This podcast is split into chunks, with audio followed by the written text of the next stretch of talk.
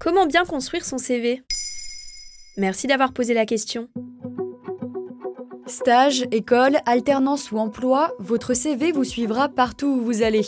C'est la vitrine de votre parcours professionnel, et comme une vitrine de magasin, ça se nettoie, ça s'actualise, bref, il évolue avec vous. Donc autant s'y mettre une bonne fois pour toutes, libérez deux heures de votre soirée, et préparez-vous à faire un CV que vous serez fier de réutiliser. Mais comment est-ce que je peux le rendre attractif? D'après le cabinet de recrutement The Leaders, un employeur passe à peine 6 secondes pour lire un CV. Alors autant essayer de lui taper dans l'œil. En fait, tout dépend du secteur dans lequel vous postulez. Il faut trouver un juste équilibre entre un CV simple tout en restant original.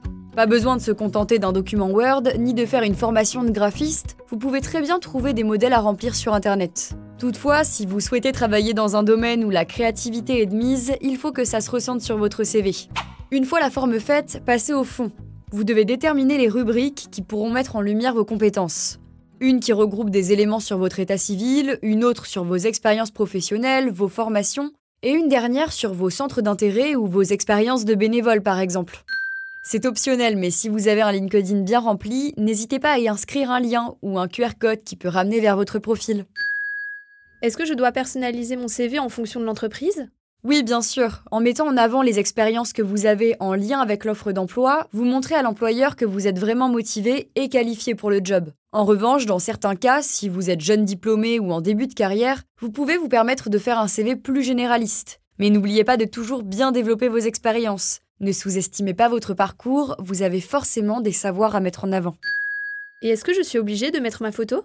Non, pas du tout. C'est conseillé mais absolument pas obligatoire. Aujourd'hui, aucune loi n'impose de mettre une photo sur son CV. En revanche, selon Hello Work, la démarche est appréciée par les recruteurs. Cela permet de visualiser votre profil et donc de mieux mémoriser votre candidature. J'ai toujours entendu dire que c'était mieux de le remettre en main propre. Est-ce que c'est toujours le cas? Alors oui, ça l'est, mais ça dépend comment c'est fait.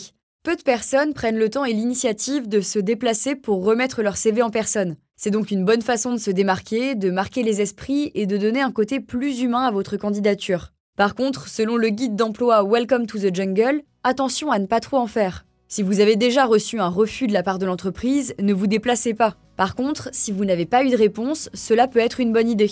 Attention tout de même, il y a quelques erreurs à absolument éviter.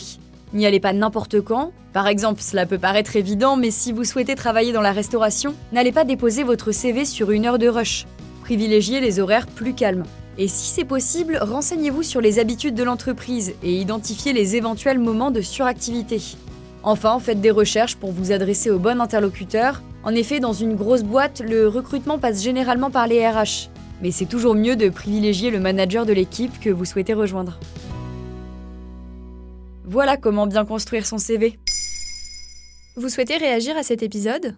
C'est possible et ça se passe sur Spotify. Vous pouvez commenter l'épisode et répondre au sondage du jour directement sur l'appli. Maintenant vous savez, un podcast Bababam Originals, écrit et réalisé par Joanne Bourdin. Si cet épisode vous a plu, n'hésitez pas à laisser des commentaires ou des étoiles sur vos applis de podcast préférés.